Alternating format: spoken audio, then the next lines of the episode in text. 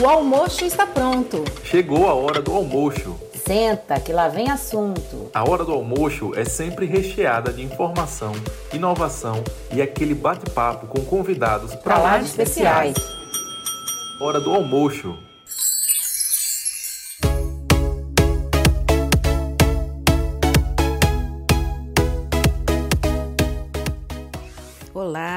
Sou Fabiane Luz, seja muito bem-vindo a mais um episódio do nosso Hora do Almoço.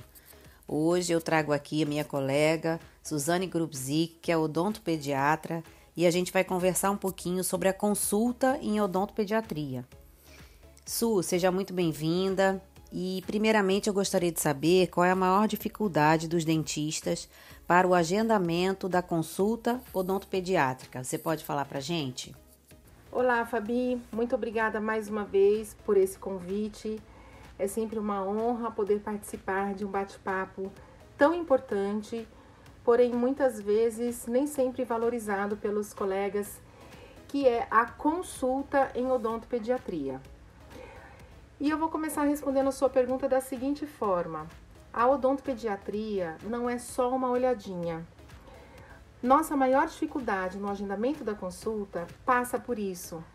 Muitos pais, quando ligam para agendar a primeira consulta em odontopediatria, é, quando nós passamos o valor da consulta, nós ainda percebemos um espanto, pois a reação é esse valor para dar só uma olhadinha, ou então Veja, meu filho precisa fazer tal procedimento. Eu já sei que ele precisa fazer esse procedimento. Eu só quero saber quanto é para fazer. Eu não preciso de consulta. Então, eu queria deixar uma reflexão nesse momento. Será que nós temos essa mesma postura de pacientes quando vão fazer um agendamento com um profissional da área de medicina, com um pediatra, por exemplo? Eu acredito que não essa postura não é uma rotina. E por que, que a gente ainda vê essa postura ainda muito presente na rotina de odontopediatria? Possivelmente porque, infelizmente, ainda alguns profissionais conduzem a primeira consulta como se fosse somente uma olhadinha. A consulta de odontopediatria ela dura cerca de uma hora. Às vezes mais, às vezes menos, depende da criança, depende das necessidades e depende da interação da criança, dos acompanhantes com os profissionais. Então, uma hora de consulta não pode ser menosprezada, em, hipótese alguma.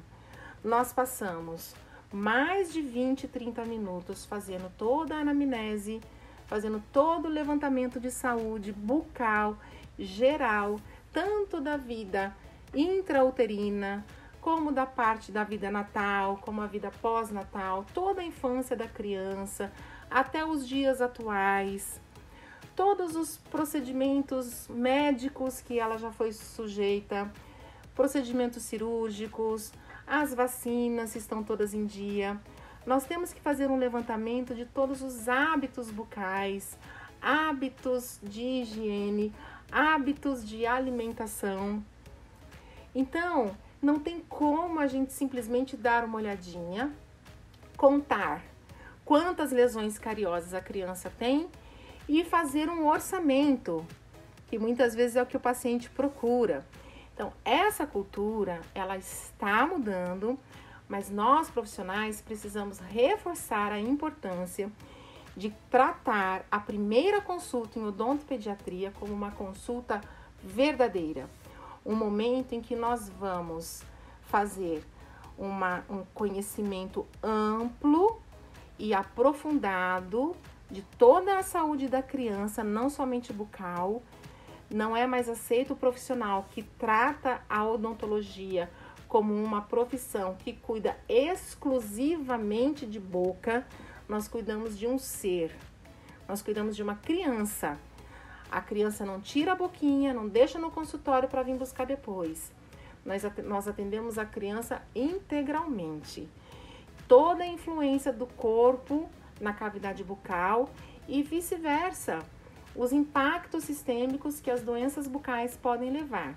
Então, quando nós falamos em consulta em odontopediatria, nós ficamos em torno de 30 minutos fazendo toda a parte de anamnese e depois fazemos o exame clínico geral, o exame clínico extrabucal, exame clínico intrabucal. Fazemos não somente avaliação de lesões cariosas, mas de todas as alterações que podem acometer os dentes, as arcadas dentárias, os tecidos moles. Fazemos uma avaliação da oclusão, da mordida da criança, porque nós sabemos que as maloclusões elas são decorrentes de problemas miofuncionais, de problemas musculares. Então nós precisamos fazer todo esse levantamento e toda essa averiguação para poder depois traçar um diagnóstico e propor um plano de tratamento. Avaliar o risco que aquela criança tem de desenvolver lesões cariosas e, a partir daí, estabelecer a frequência das consultas periódicas preventivas. Então, a consulta não é só uma olhadinha, nós ficamos em torno de uma hora com a criança. Muitas vezes, a maior dificuldade, então, que os profissionais têm é de agregar valor à consulta. Ou seja, mostrar para os pais, os cuidadores, os responsáveis, que realmente aquele momento é fundamental e não é somente uma olhadinha. Tem um valor muito importante. Ótimo, Su. E como é que a gente pode trazer valor para a consulta de odontopediatria? Como é que a gente pode fazer os pais enxergarem um grande valor no nosso trabalho? É exatamente esse o X da questão. Muitas vezes os pais eles não imaginam como vai ser a primeira consulta, como vai ser a consulta de odontopediatria, como é e como ela deve ser. Como eles não sabem, nós precisamos fazer chegar essa informação até eles. De que forma?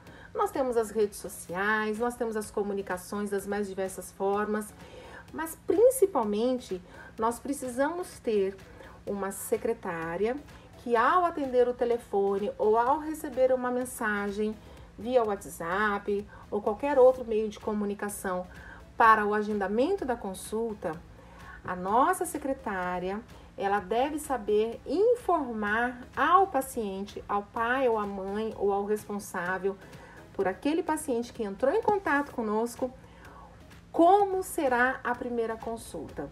Então, se o paciente liga e pergunta, ah, quero saber quanto custa a consulta com a doutora Suzane, a gente não pode simplesmente responder, custa tanto.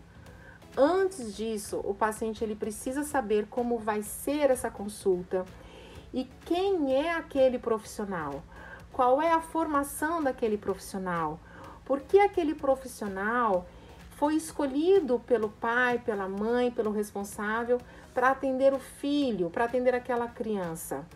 Então, quais são as características, quais são os diferenciais daquele profissional?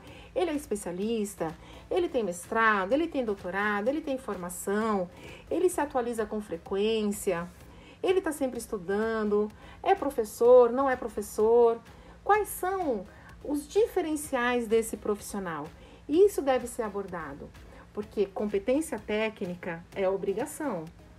Um profissional que não tem habilidade manual para desenvolver boas técnicas, ele não sobrevive. Não tem como nós agregarmos valor à nossa consulta, pintarmos um mundo maravilhoso e tecnicamente não sermos bons. Isso pode até passar desapercebido em algumas situações, mas em algum momento isso vai ser evidenciado. E os pacientes vão ser os maiores propagadores de boas informações, assim como também de má informações. Então, é importante nós termos uma, uma forma eficiente de comunicação com os pacientes. Entrou em contato, nossa secretária pode mandar um portfólio. Eu gosto de trabalhar um portfólio que eu desenvolvi, como é a primeira consulta, o que a criança, como, como vai ser o contato com a criança, quais vão ser as informações que nós vamos obter, quais vão ser os exames que nós vamos fazer, porque os pais conseguem ter algo palpável. Mas não é necessário. Pode simplesmente a secretária passar essa informação para os pais de uma maneira bastante eficiente. Isso vai depender da secretária que você tem e principalmente da rotina do seu consultório. Quais são as possibilidades? Então não existe uma receita pronta. é, é individualizado para cada consultório. Que legal, Su. E como explicar aos pais dos pacientes que a gente não pode passar preço de procedimentos por telefone ou por mensagem? Então, Fabi, é, essa questão de passar preço por telefone é muito complicada. Por quê? Porque qual é o diagnóstico? Como nós vamos ter certeza que aquele paciente realmente tem aquela necessidade se nós não fizermos o exame clínico daquele paciente? Aquele diagnóstico não foi feito por nós.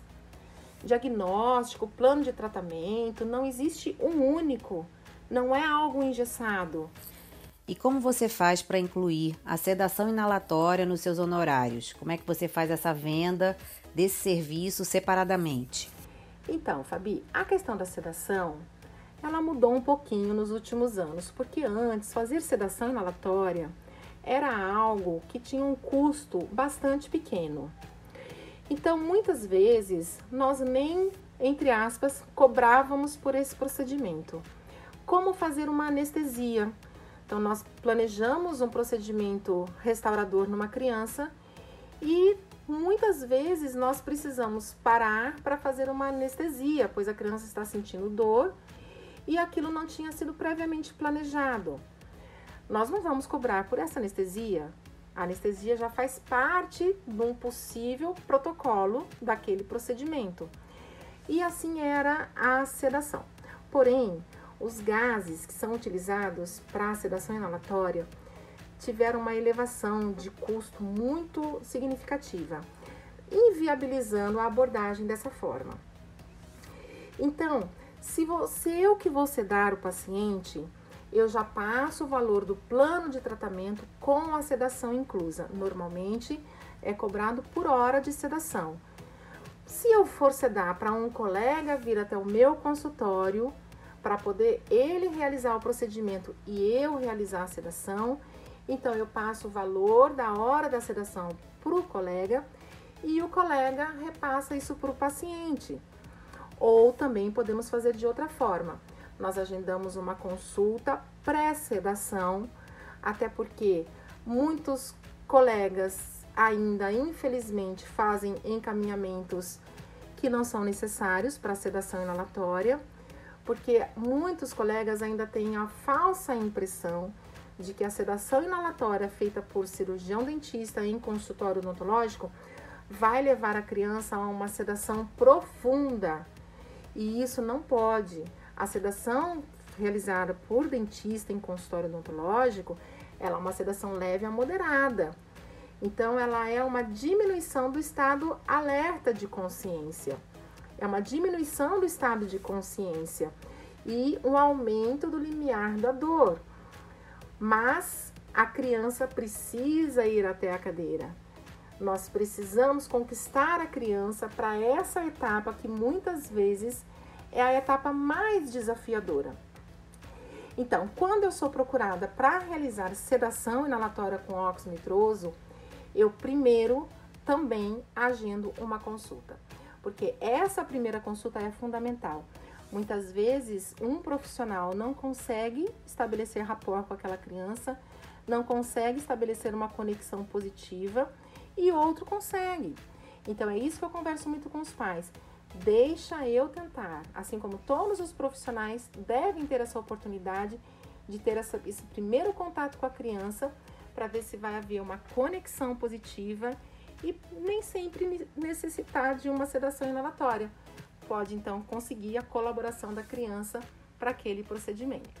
E aí, Fabi, eu queria que você compartilhasse com a gente um pouquinho qual é a sua experiência em relação à postagem em redes sociais para atrair pacientes de maneira eficiente de odontopediatria. O profissional dentista, ele deve sim estar presente nas redes sociais.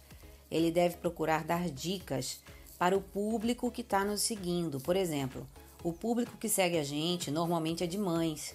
As mães querem saber se a criança precisa mesmo usar o fio dental ou não, em caso de trauma, o que fazer, como que deve ser feita uma escovação. Isso tudo são dicas muito importantes e que aumentam muito a autoridade do profissional dentista nas redes sociais. E além disso, o dentista ele deve explorar o feed como bastidores do consultório dele. Ele deve mostrar uma caixa de, de produtos que chegou, ele deve mostrar é, um vídeo mais interessante de um procedimento que ele fez, contando algo que aconteceu no dia. Sempre bastidores, elevando sempre a autoridade do profissional dentista. Isso é muito interessante. Ele pode também abrir caixinha de perguntas e aí a gente pode responder as dúvidas das pessoas, entender um pouquinho o nosso público. Então, assim, os stories, a gente costuma dizer que são pacientes mais conectados com a gente, que normalmente veem os nossos stories. Então, a gente deve sempre explorar os stories. E é claro, no feed, evitar ao máximo colocar procedimentos com sangramento, isso deve ser evitado. Nenhuma mãe quer ver isso, não é verdade? Nenhuma mãe que segue a gente quer ver isso no seu dia a dia quando está na rede social. Então a gente sempre deve postar uma criança feliz, uma criança sorrindo e sempre dando dicas no feed. Tá bom, Su? espero ter ajudado aí com essa questão. Belíssima contribuição, Fabi. Eu corroboro com tudo que você falou. Acho de fundamental importância que a gente saiba selecionar o que postar nas redes sociais de uma maneira que se torne agradável o atendimento em odontopediatria, desmistificando aqueles medos, aqueles tabus, evitando então postagens que possam causar medo, pânico ou que seja assustador. Então, sempre postagens positivas, de procedimentos interessantes e, como você bem disse, principalmente de conscientização para uma excelente saúde bucal e geral. Mais uma vez, muito obrigada pelo convite. É sempre muito bom poder compartilhar experiências com você, Fabi. Então, pessoal, esse foi mais um Hora do Almoço. Hoje eu bati um papo super legal com a minha colega Suzane Grubzik, odontopediatra, um papo sobre a consulta em odontopediatria, como deve ser feita a marcação, e foi muito, muito legal. Até o próximo episódio e não deixe de nos seguir nas nossas redes sociais. Até lá!